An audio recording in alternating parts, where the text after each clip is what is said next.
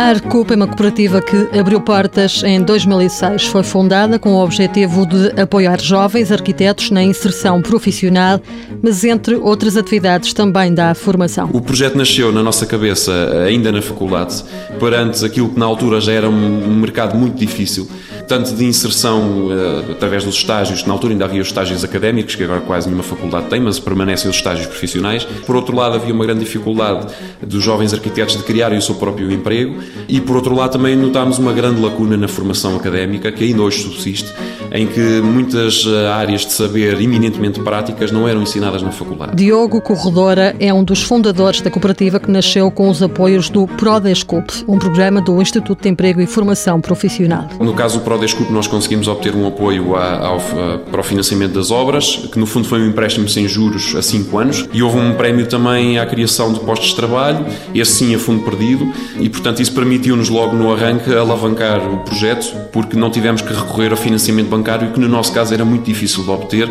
porque eram jovens recém-licenciados, metade ainda eram estudantes, ainda estavam a terminar a faculdade. O PRODESCUP deu agora lugar ao CUP Jovem, uma medida também do IFP destinada a apoiar a criação de cooperativas e de postos de trabalho nessas instituições. Diogo Corredora diz que na altura em que avançaram com o projeto havia várias possibilidades, criar uma empresa ou uma associação ou uma fundação, mas acabaram por optar pelo modelo cooperativo. A cooperativa tinha essa grande vantagem, portanto, é o, é o, o espírito cooperativo.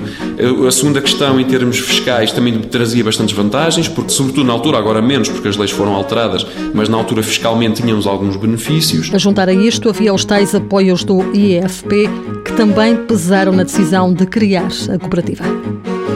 Mãos à obra, financiado pelo Estado português e pelo Programa Operacional de Assistência Técnica do Fundo Social Europeu, sob o lema Gerir, Conhecer e Intervir.